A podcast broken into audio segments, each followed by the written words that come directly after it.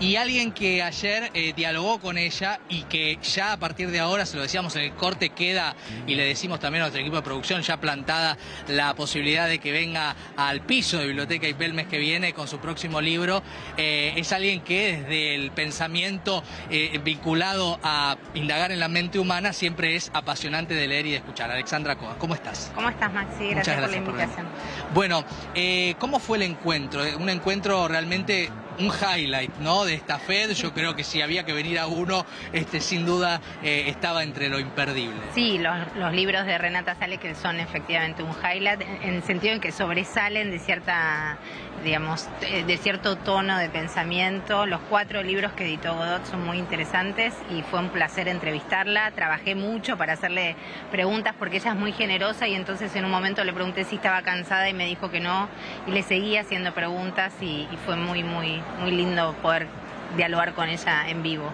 Me gusta esto respecto de muchas cosas que leemos como columnas tuyas en el diario AR, pienso, por ejemplo, ¿no?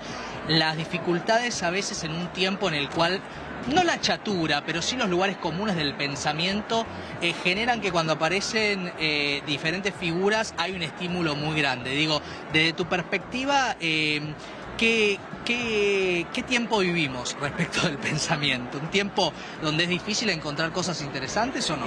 No, no, yo creo que lo que hay que encontrar más que, cosas interesantes, que hay un montón, es el tiempo para poder parar y pensar y no, no sentirse, digamos, obligado a reaccionar, que es lo que de algún modo nos, nos instan las, redes sociales a reaccionar con todo y a no poder parar a pensar un poco acerca de algunas cosas. Me parece que cosas interesantes hay un montón para leer y Renata sale que efectivamente se toma el tiempo, diría yo, para pensar las cosas. Una de las últimas preguntas que le hice ayer fue algo que salía de sus libros, pero que me pareció que era una escena que ella podía leer, que era eh, qué pensaba de que eh, el presidente de Ucrania y su esposa hayan salido en la tapa de la revista Vogue, que armó mucho revuelo en las redes sociales y sin embargo me pareció que era una gran escena para que ella pudiera leer, suspendiendo efectivamente el juicio moral, suspendiendo la reacción instantánea de indignación y, fue muy lindo lo que dijo, me parece. Eh, más allá de si uno coincide no, creo que lo que uno agradece es que alguien está pensando. Sí, definitivamente. Me pasa eso con, con la lectura de esos dos libros que son los que pude leer, ¿no? Estos dos de los que publicó Godot y que marcan, Alexandra, me parece también la posibilidad de, como decís vos, de parar de pensar, pero también de iluminar a veces sectores del pensamiento donde uno no entró, ¿no es cierto? Que, que es ahí donde se produce eh, la sonrisa, la fascinación, mm, ¿no? Mm, eh, es esa aventura que abre puertas donde uno parece que había pared, ¿no? Exacto, sí. A mí ese ejercicio de esa lectura que vos decís me la da el psicoanálisis. Creo que ella también tiene esa especie de, ese ejercicio de usar el psicoanálisis como máquina de lectura, digamos, ¿no? Efectivamente.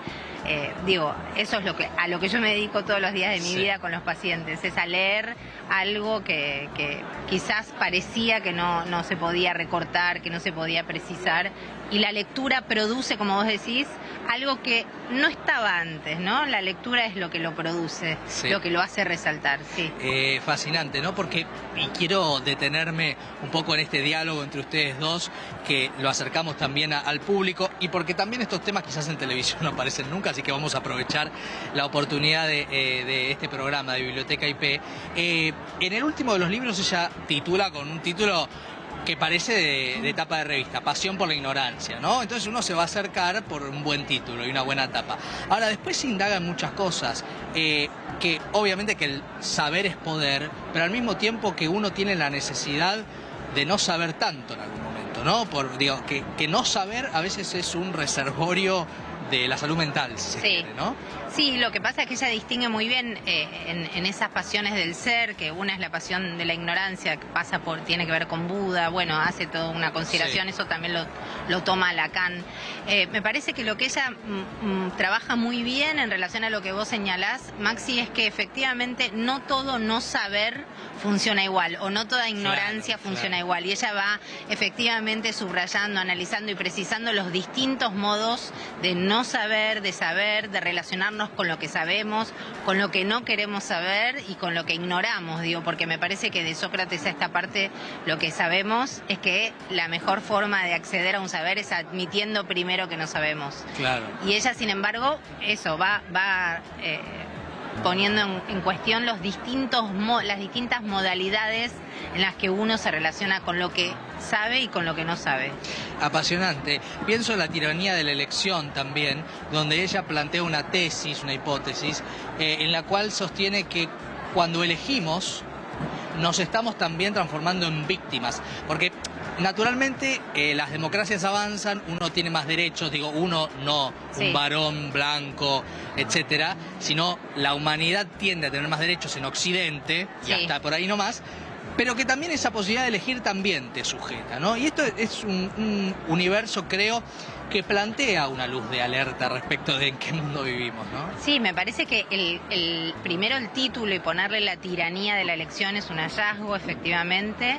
El comienzo de ese libro, que yo ayer lo, lo tomé para conversarlo con ella, es realmente impactante porque en esa descripción que ella hace de, de cómo se sube a un tren y rápidamente es atosigada por una cantidad de eslogans Sí. que nos obligan, ¿no? A eso, sé tú misma, eh, a, a la idea de la autoayuda de querer es poder, digamos. Sí. Y lo que ella ubica es que efectivamente estar sometidos constantemente a esa propaganda eh, nos hace efectivamente más menos libres de lo que eh, supuestamente promueven estos eslogans. Claro, sí, notable.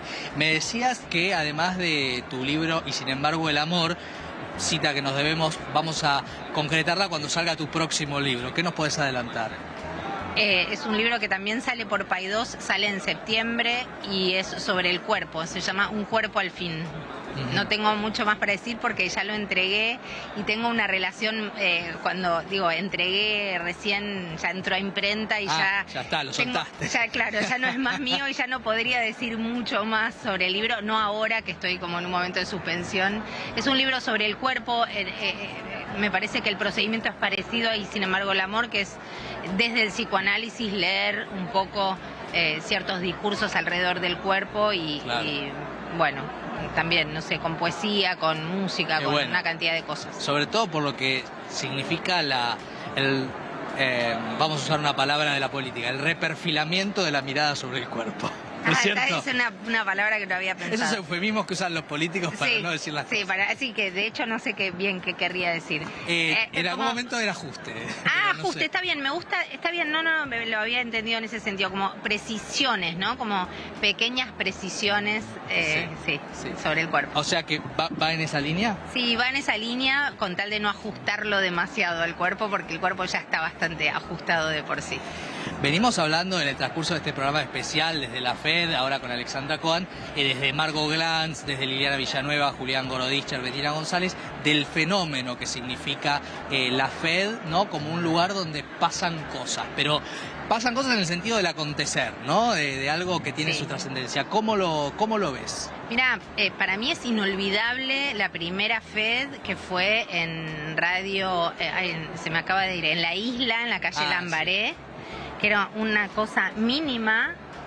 eh, y realmente me es, no- cada vez que vengo a una nueva edición de la FED vuelvo a recordar esa primera escena porque no lo puedo creer el modo en que se desplegó no solo la cantidad de, de editoriales nuevas que van que van apareciendo, sino la cantidad de gente que es cada vez mayor y cada vez, cada lugar queda cada vez más chico. Eso es muy impresionante. Así que me gusta volver sobre esa escena original que creo que fue hace 12 años, me dijo Víctor Malumián el otro día. Claro, esta es la Sí, décimo primera, ¿no? Claro, entonces eso, hace 12 años. Claro, hubo pandemia, que... Hubo pandemia, exacto. Ya se suspendió. Eh, así que nada, es, es impresionante y es, es, es realmente, como vos decís, un acontecimiento en la Sí, ciudad. Sí, Sí. total. Y la invitación a la lectura, ¿no? Que es siempre algo tan importante y que vale la pena. Alexandra, gracias, ¿eh? Gracias a Te ustedes. esperamos en un mes, eh, en, un, en un tiempito cuando Bueno, salga el libro. Esperemos un beso, gracias. Gracias. Y